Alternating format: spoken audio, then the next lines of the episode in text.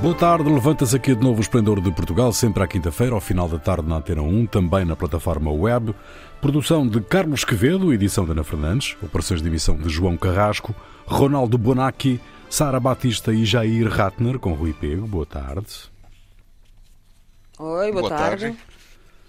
Boa tarde. Muito obrigado, Ronaldo. Amanhã, sexta-feira, políticos e especialistas sentam-se à mesa na sede do Infarmed em Lisboa para avaliar a atual situação da pandemia no país. A partir de amanhã, os testes de antigênio voltam a ser gratuitos em Portugal. O Presidente da República já disse parecer-lhe inevitável o regresso do uso obrigatório da máscara em espaços públicos. Este é também o parecer da Sociedade Portuguesa de Pneumologia. O uso de máscara é a forma mais eficaz de travar os contágios e com menor impacto na vida dos cidadãos, diz o Presidente da Sociedade Portuguesa de Pneumologia. Na vossa opinião, meus amigos, quais é que são as medidas mais adequadas no momento atual da pandemia? Eu, olha, eu, eu não sei se é o caso de voltar a obrigar a usar a máscara na rua. Vou fazer exatamente o que vão dizer escrupulosamente. Mas eh, eu, concordo, por exemplo, com o que disse eh, o, o, da Ordem dos Médicos, nem sempre concordo, aliás, raramente, que ele diz que, junto com os números dos infectados, hospitalizados e mortos, deveria ser comunicado quantos deles são vacinados. Eu disse meses atrás esta coisa. Ora, com estas dúvidas que há acerca da terceira, eventuais mais doses, seria muito eficaz dizer, por exemplo, agora vou inventar números, mas dos 1.500 infectados de hoje, a metade não estava vacinada mas são 15% da população, porque 85% já se vacinou. Depois, dos hospitalizados, ou 50% ou 75% são não vacinados. E dos mortos, só um estava vacinado. Seria uma grande propaganda para, para e depois esses números de agora são bastante inferiores aos períodos piores do, do, do da, da, do ano passado, quando ainda não havia vacina. Então, eu acho que, que, que estamos numa situação quase de uma gripe normal. Eu hum. não sei se é necessário proteger-se porque pode piorar. Mas eu acho que já sabemos conviver. Também se vamos repor a máscara não vai ser uma tragédia. Já estamos preparados, não é como quando começou que ficamos todos. Acho que talvez algumas práticas têm que continuar e, e, e ficar atentos mas uh, e depois há medicamentos agora, que não é a cloroquina. Mm. Se um se adoece, se sabe como atenuar os efeitos, mm. provavelmente não vai chegar até a morte, mesmo com tendo infectado e chegando a, a, aos cuidados intensivos. A dissolução. É, é, não, é a primeira coisa, falando em medicamentos, cada é, tratamento com esses medicamentos nesse momento está a 700 euros por pessoa. Hum. Então, sim? É, não é sabia. Coisa assim, hum. é, é, complicado. Bom, neste momento, é em torno disso. Hum. A, dissolução, a dissolução da Assembleia da República vem introduzir aqui um novo problema no combate à pandemia? Eu acho que sim, porque não havendo a Assembleia da República, é, oh, não, não concordo, aliás, não é não concordo, eu não posso dizer com tanta segurança quanto o Ronaldo que efetivamente a pandemia já está a terminar e que isto parece que já estamos em casos de, parece que é uma gripe sazonal. Eu acho que ainda é um pouco, um pouco precoce para dizer com tanta segurança essas afirmações, porque quer queiramos, quer não, vamos entrar no segundo aniversário do coronavírus, mas ainda é algo recente, ainda temos que acompanhar todas as dinâmicas da, da, da transmissão. Uh, portanto, eu não sou tão. Uh, como é que eu ia dizer? Otimista. Otimista. Exatamente. Não, não é otimista, porque eu acredito seriamente que é para esse caminho que vamos evoluir uhum. para o caminho de ser uma doença que, efetivamente, com uma grande cobertura vacinal, que, embora não proteja 100%, mas garante que a doença severa e a morte sejam reduzidos, e com, e com estados endémicos. Só que eu acho que ainda não lá estamos. O que preocupa-me agora, e isso também concordo um pouco com o Ronaldo, que é para tranquilizar as pessoas, é ainda a falta de informação que existe, que, e para mais suportar a, a importância da vacinação, a falta de informação que existe em termos de, hospitali de, de, de internamentos e de mortes, enquanto é que foram ou não na população vacinada ou não vacinada. Mas, segundo se consta, acho que esta manhã saiu uma notícia do Diário Notícias ou algo do género que amanhã a Direção-Geral da, da Saúde irá comunicar esses dados. Mas sabe-se até agora que, por exemplo, em termos das hospitalizações atualmente em Portugal, acontece maioritariamente acima das população acima de 70 anos e que aparentemente já foi vacinada há muito tempo, o que para mim faz alguma lógica, tendo em conta que já começaram a terceira dose da vacinação das pessoas dos grupos mais suscetíveis e dos idosos, mas que também os dados indicam, pelo menos os boletins diários da DGS, indicam que efetivamente há ainda uma alta disseminação e transmissão do, do, da, do coronavírus entre as crianças abaixo dos 9 e entre os jovens entre os 20 e os 29. Mas a verdade é que depois o que as pessoas precisam mesmo de saber é efetivamente a informação clara de qual é que é o, o real reflexo dos internamentos hum, existentes. E isso não há. E para além disso, se imaginemos que porque eu não consigo prever que, que, que, para o ano já vamos estar, vamos estar em estado de endemia ou não. Não consigo mesmo prever. Agora consideramos que não vamos estar e que vamos estar numa situação relativamente semelhante ao que tivemos o ano passado. Sem uma Assembleia dissolvida, quem é que vai ter autoridade para assinar um estado de emergência num governo de gestão? Uhum. Efetivamente, não, não sei. Não, é, não é o presidente, o, é o presidente. O, não, não é. Isso aí tem uma comissão. É que... Hum. A comissão permanente da Assembleia da República, que se mantém em funções Exato. durante o período Exato. de dissolução, ela tem essa possibilidade de, eh, em, ca... Mas... em, casos considerados de emergência, ela tem essa possibilidade legal. Tem mesmo. Segundo, tem essa não... possibilidade legal. É isso que foi firmado por constitucionalistas. Uhum. Foi, foi quando... afirmado. Eu fico na dúvida que os constitucionalistas uhum. em si não tinham tinham essa certeza ah, se havia essa norma legal na Constituição Portuguesa. Se os critérios uhum. de exceção são aplicados a uma exceção como esta. É isso é que eu não tenho a certeza se isso existe ou não. não. Mas uh... isso é uma e a questão. E os dados eh, não, não, de Portugal, não existem dados de Portugal, mas pelo menos os dados dos Estados Unidos é que 90% dos casos graves ou seja, que sim, exigem, existe nos é, outros países, sim. Não, nos Estados Unidos, 90% dos casos graves de, de hospitalização e, e, morte são pessoas não vacinadas. Isso é nos Estados Unidos, que tem uma cobertura que depende do estado, pode de vacinação é, que depende do estado, pode ir de 47% a, a 70%, 80%, depende mas o do foco, estado. O foco neste momento isso está na é, Europa, não é? Desta, desta é, não, é, não, mas isso é um dado real sobre o efeito da vacinação ah, certo, como certo. É, importante. Isso hum. é um dado real. Há mais dados reais sobre a importância da vacinação. Sem dúvida, mas o, o, o, foco desta vaga está, está muito na Europa, não é? Um, o, os, há vários países europeus numa situação um, já neste momento um bocado preocupante. Uh, como com, é que está... país, com, taxas de vacinação, com taxas de vacinação claramente inferiores à nossa. Exato. Também exato, é importante realçar. Exato. E, mas tu tens informação, Jair, sobre o desenvolvimento desta nova vaga no Brasil ou não? Não, nesse momento o, o Brasil está numa no momento em que a vaga está, quer dizer, em que o, a maré está baixa. Uhum. É, há uma redução depois de meses e meses e meses, quer dizer, de, de uma vaga muito alta, é, há um número mais baixo de internados da, da, dos últimos, acho que do último ano, nesse momento. Quer dizer, ainda não há uma. Assim, essa atual vaga não, não chegou ao Brasil. É, houve uma. No o Brasil houve poucas vagas, mas a vaga foi contínua. Uhum. É, ao, ao, ponto do Brasil ultrapassar os 600 mil mortos. Este, então este... durante muitos e muitos meses, é, com, com mais de com, é, com 600, 800, mil mortos por, por, dia, por dia, e nesse momento eh, está abaixo de 300. Neste, neste momento, uh, com este pico que, que, estamos a assistir, ou pelo menos para esta subida diária de casos, como é que se pode garantir uma campanha eleitoral com as restrições eh, que provavelmente vêm aí impostas pela pandemia? Vai ser uma campanha eleitoral sui generis. Eu não acredito em campanha eleitoral por Zoom. Uhum. Nem voto por Zoom. Nem voto por Zoom. Eu acho que vai, vai ser necessário encontrar formas de é, bom, a primeira coisa é ainda não sabe como é que é esta atual vaga, essa quinta vaga em Portugal vai atingir o país, em que formas, de, de que forma vai atingir a duração, é, quer dizer, já se está nela, né? a duração, uh, as pessoas que vão ser atingidas, não, sabe exatamente disso.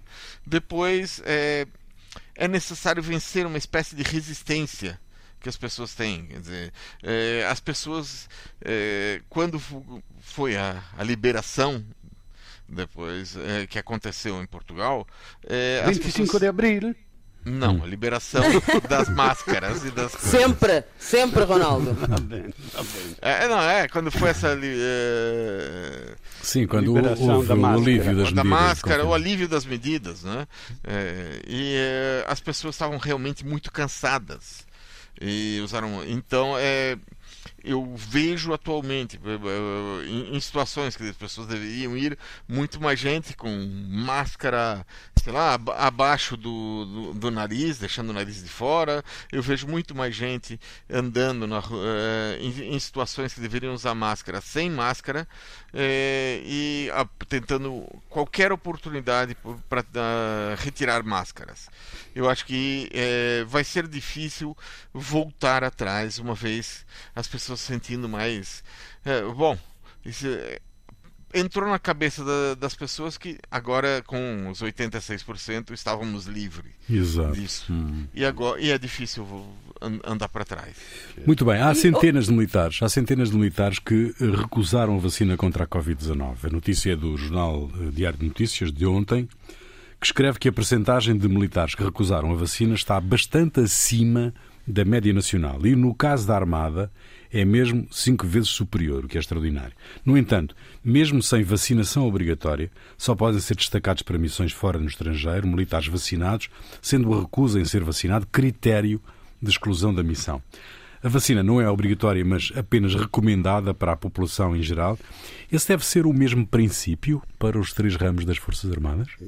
Eu não tenho a certeza, porque se, se não é obrigatório e os militares são cidadãos como os outros normais, é, é, é verdade que na GNR e na, na, na, na polícia e talvez no exército, talvez são tomados pela extrema direita que são mais adeptos ao negacionismo. Cioè, essa é a minha teoria. Quer dizer, é claro, não é obrigatório, não podem vacinar. Mas por que há três, quatro, cinco vezes mais negacionistas que não a população normal? Então, eh, eu, eu queria também esta coisa da obrigatoriedade. É, é, verdade que nós temos uma taxa muito alta, cioè a recusa é o 2% na população de Portugal. Então, nós podemos ter o luxo de não enfrentar este espinoso assunto que é a obrigatoriedade da, da, da, da vacina.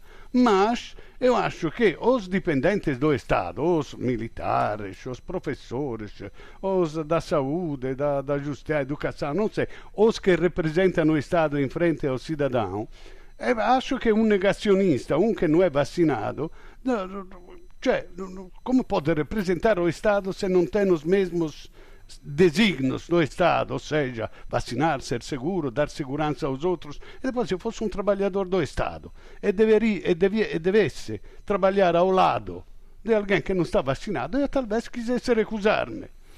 Hum. Não sei. É? Jair, Sara?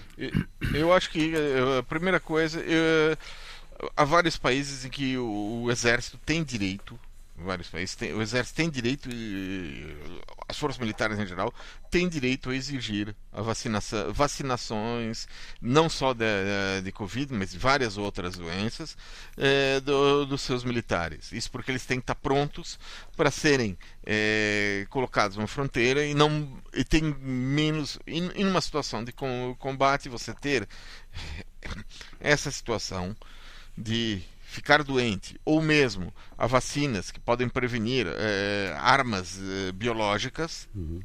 É, isso daí, existem armas biológicas que podem ser usadas. E, quer dizer, por exemplo, uma, uh, um, um, vírus de varíola que pode ser espalhado. Então, é, que já foi estudado como arma biológica, então eu acho que é uma questão de ser colocado na, verificar se é possível colocar na lei isso que os militares têm que ser, ser vacinados contra as doenças definidas é, sei lá, pela Direção Geral de Saúde ou por é, assim, no sentido de proteger ou de poder defender o país uhum. no caso de um, de um, de um conflito. Uhum. Essa, é uma, essa é uma questão. Isso é um dado. Agora, é, em relação ao que o Ronaldo disse, existe uma propaganda a nível internacional contra as vacinas e esta uh, propaganda tem um objetivo político. Na maior parte dos países, é uma forma utilizada pela extrema-direita, os bolsonaristas, os tr trumpistas e outros do, do mesmo. É, do, da mesma estirpe para tentar minar a confiança da população nas lideranças existentes.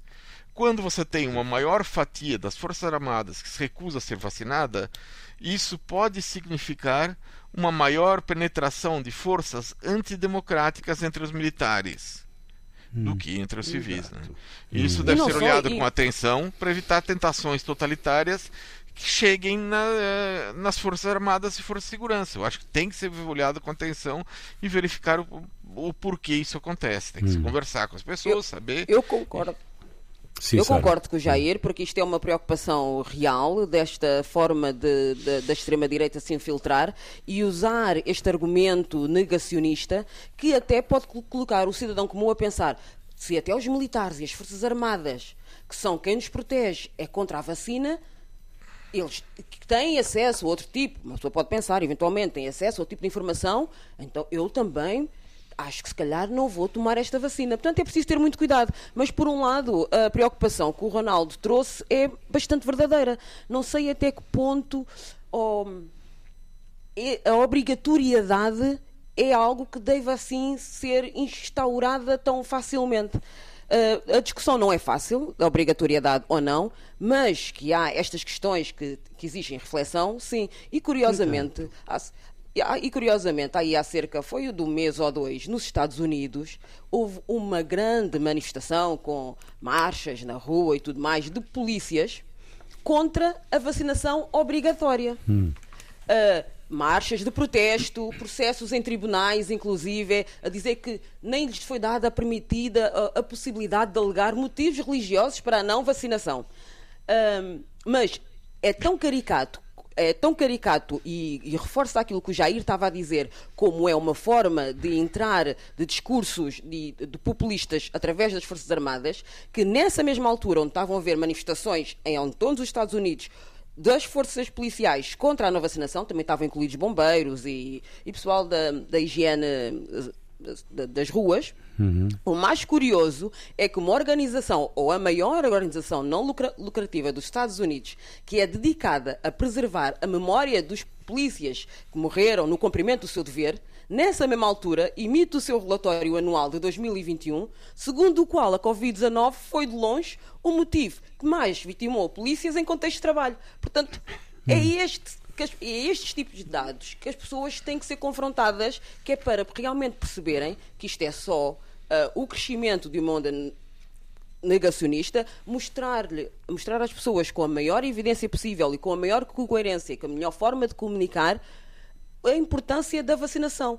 Torná-la obrigatória, acho que temos mesmo que mas a questão, um mas a questão, a mas a questão, Sara, uh, Ronaldo e Jair, é que não sendo obrigatória, depois há medidas uh, tomadas pelos governos que, uh, no fundo, marginalizam, excluem toda a gente que não tomou a vacina. O exemplo recente de ontem, uma decisão tomada, penso, pelo governo austríaco, no sentido Sim. de dizer que quem não é vacinado não pode ir a restaurantes, não pode ir não sei onde, não pode ir não sei como, mesmo com, é testes, com um teste negativo, se não tiver o, lá o documentozinho da vacinação, não pode entrar no restaurante. Isto é, fica excluído da, da vida da comunidade, não é?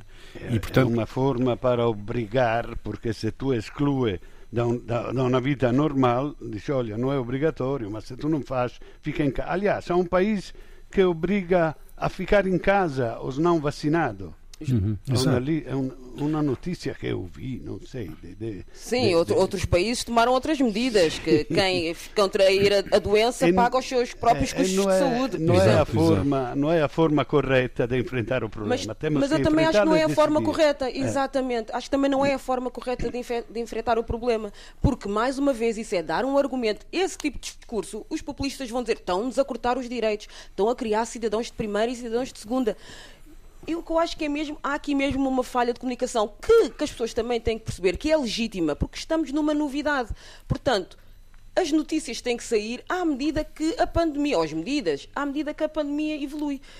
Portanto, a, a discussão não, ainda não é clara, a, a, ainda não é evidente, e, e isto é o reflexo, e estas situações é o reflexo. Segunda parte do Esplendor de Portugal, Ronaldo Bonacci, Sara Batista e Jair Ratner.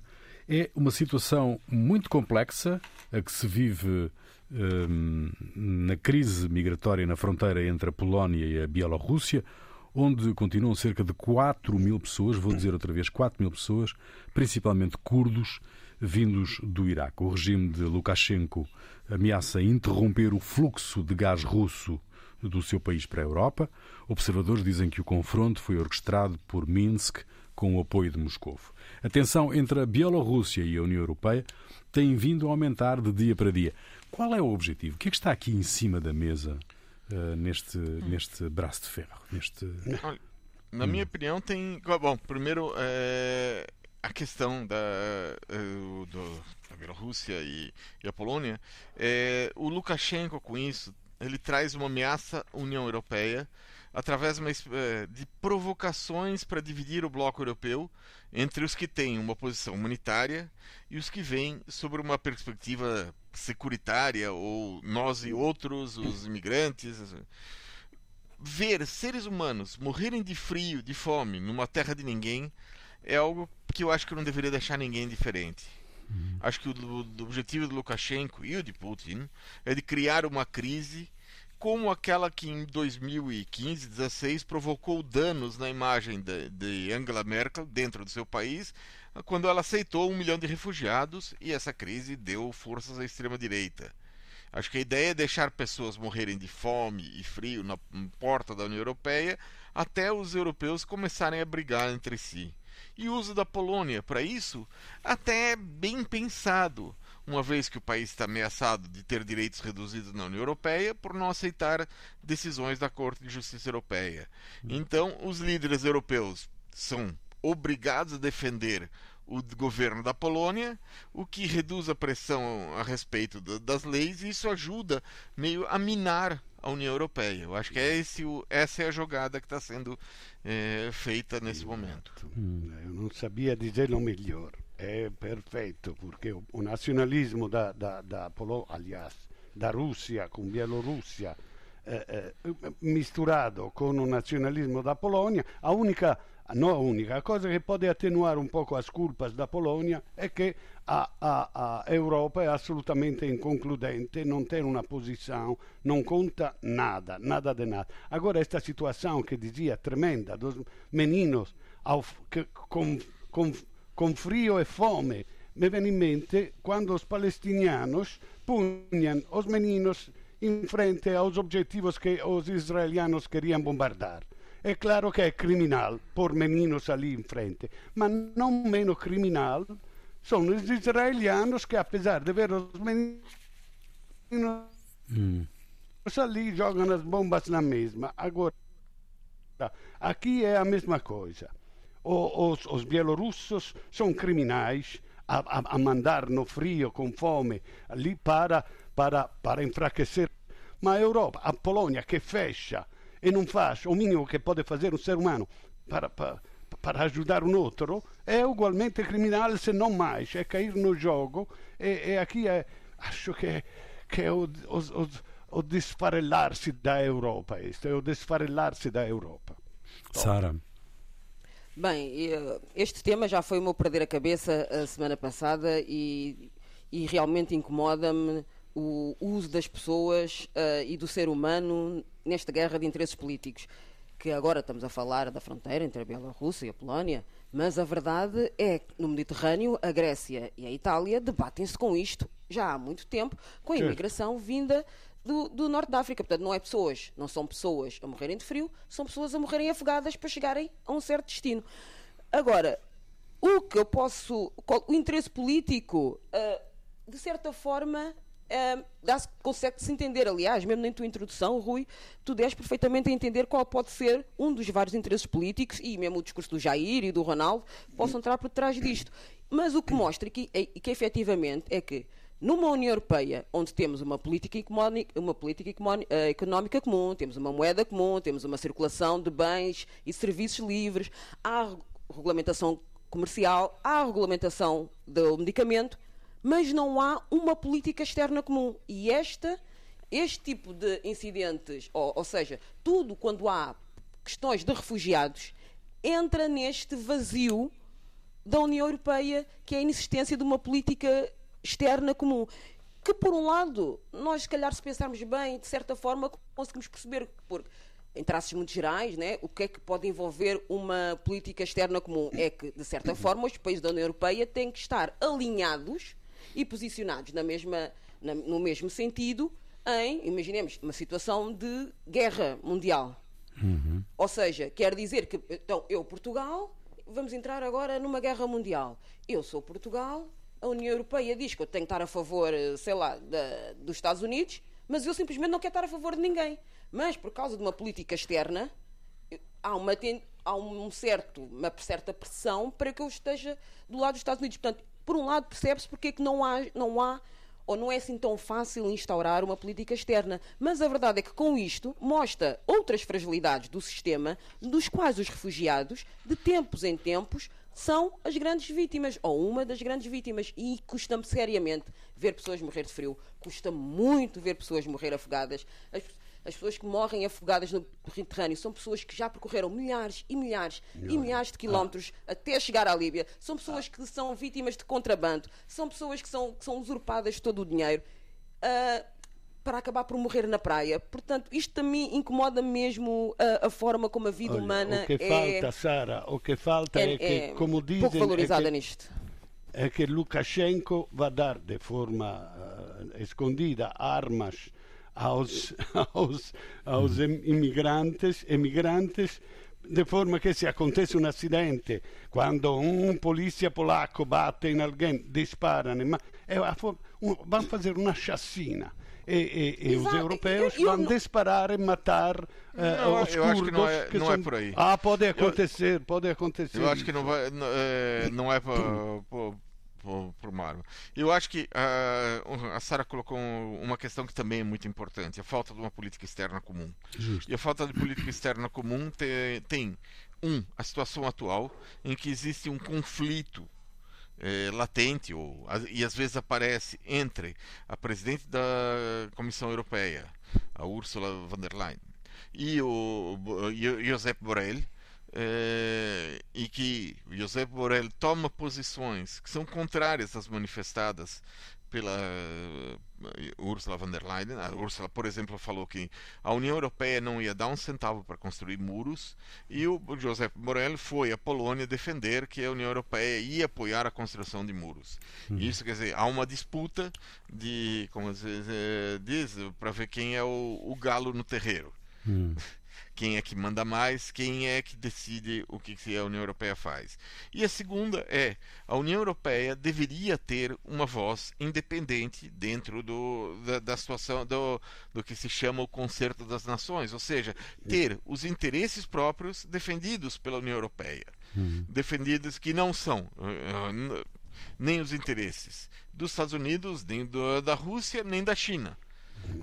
Acontece que existem forças dentro da União Europeia que impedem a construção de uma, de uma quarta voz do, da, dentro desse, uh, da situação internacional. E essas forças, obras, são impulsionadas pelo, por, por especialmente pela, uh, pela Rússia de Putin e pelos Estados Unidos, hum. que não querem a União Europeia temos que avançar, Temos que avançar. Durante mais três horas, Joe Biden e Xi Jinping conversaram sobre as relações entre os dois países. Foi uma reunião virtual por causa da pandemia, com o objetivo de melhorar o relacionamento entre duas das maiores economias mundiais, envolvidas numa guerra comercial nos últimos anos. Já na semana passada, durante a COP26 em Glasgow, os dois países se tinham comprometido a aumentar a cooperação para controlar as emissões de gases poluentes. É essencial para a geopolítica mundial que Estados Unidos e China se entendam? Pelo menos numa, numa plataforma mínima? É essencial para não haver guerra. Uhum. Estamos assistindo o começo de uma nova Guerra Fria. Em vez de Estados Unidos contra a União Soviética, como foi no século passado, uhum. a disputa entre Estados Unidos e China. Acontece que a China, com seu capitalismo de Estado, tem muito mais músculo econômico que os soviéticos tinham. A disputa vai ser vendida pelo marketing norte-americano como uma rivalidade entre o mundo livre e os autoritários, esquecendo que o, os Estados Unidos apoiam ditadores quando eles são convenientes, como é o caso do Mohammed bin Salman.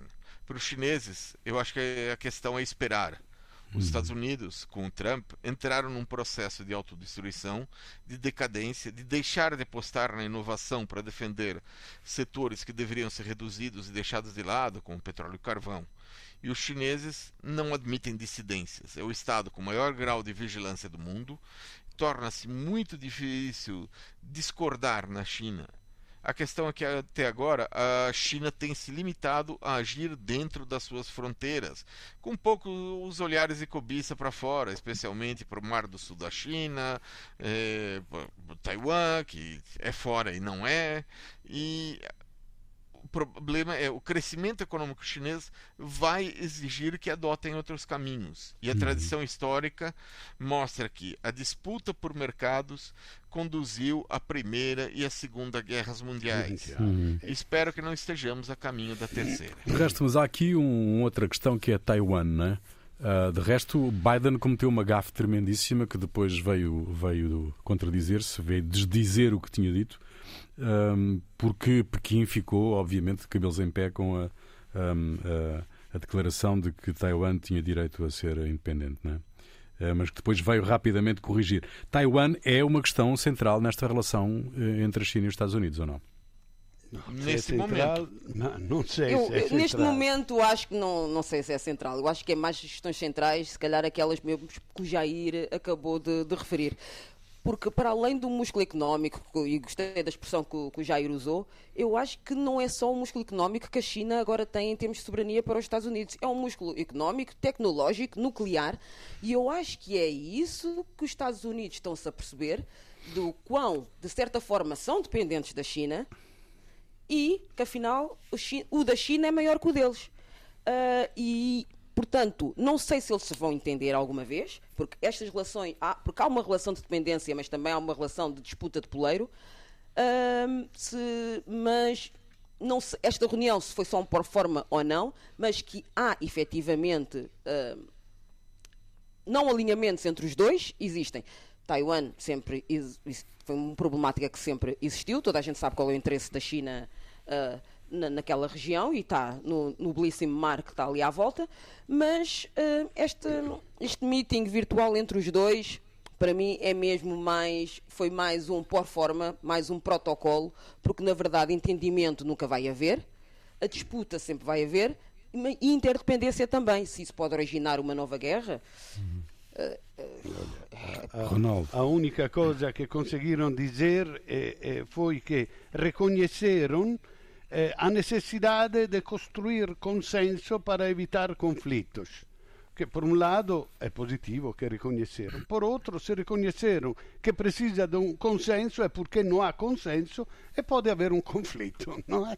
Então, então é, claro, a, a, a os Estados Unidos fizeram aliança há pouco com, com a Austrália, com a Índia no Mar do Pacífico. É claro que, o dito romano, se vis pacem para bellum, se quer essa paz, prepara a guerra. Isto é o lema que estava também na Guerra Fria com a União Soviética, como disse o Jair.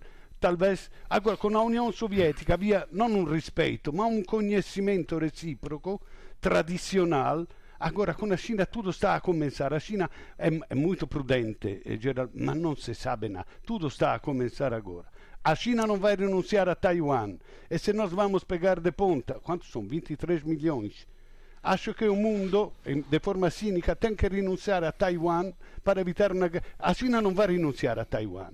E, e, Biden não pode continuar a financiar o movimento independentista de Taiwan. Eu não sei que, como vai acabar, não sei, mas eu não sou nada positivo nesta, uhum. nesta situação. Muito bem, Jair, o que é que te fez perder a cabeça esta semana? É, dia 27 do mês passado começaram as emissões no Brasil da TV Jovem Pan, Inicialmente era uma rádio uhum. e atualmente foi lançada a televisão que é a mais bolsonarista do país, ultrapassando na colagem ideológica ao governo até a televisão Record, que é ligada à Igreja Universal do Reino de Deus. Trata-se de um canal de notícias e debates sobre informação. Na terça-feira dessa semana, num debate entre comentadores, o tema foi parar na diferença entre o desenvolvimento econômico do Brasil e da Alemanha.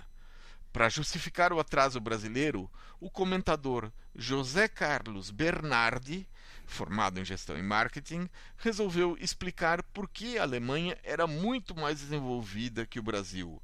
A frase dele, que vou citar literalmente, foi: é só assaltar todos os judeus que a gente chega lá. Se a gente matar um monte de judeus e se apropriar do poder econômico deles, o Brasil enriquece. Foi o que a Alemanha aconteceu na, na, no pós-guerra.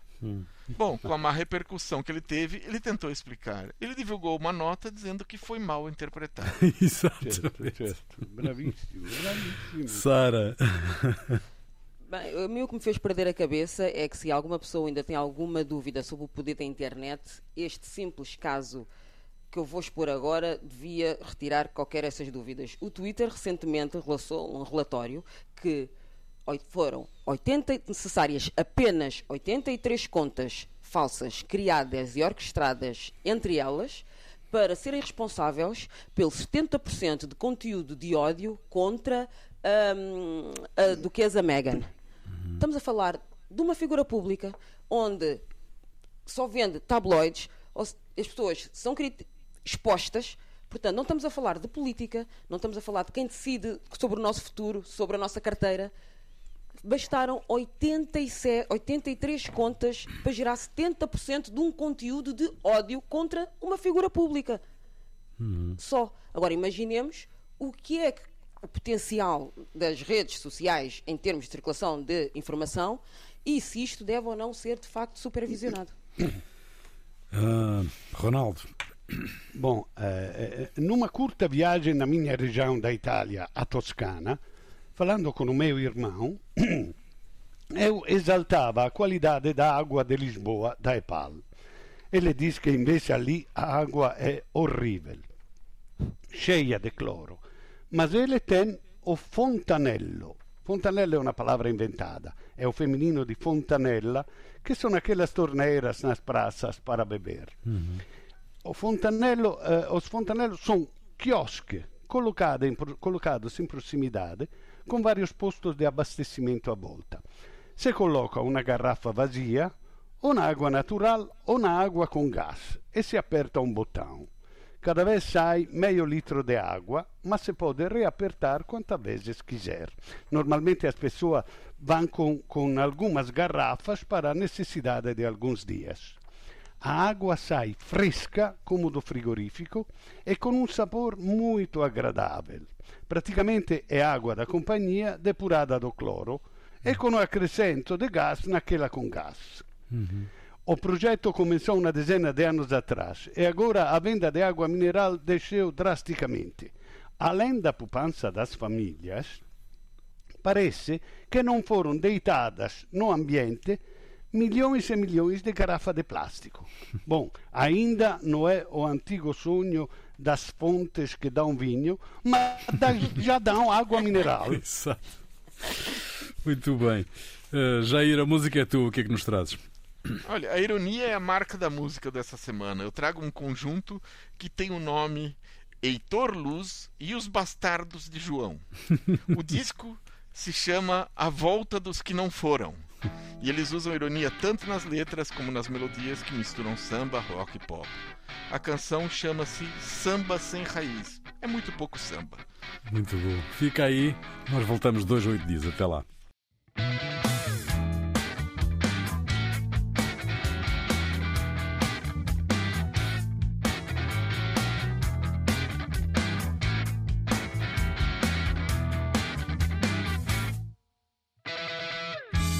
Este samba não é misto com maracatu. Este samba não é de preto velho. Este samba não tem, não tem raiz, não precisa regar.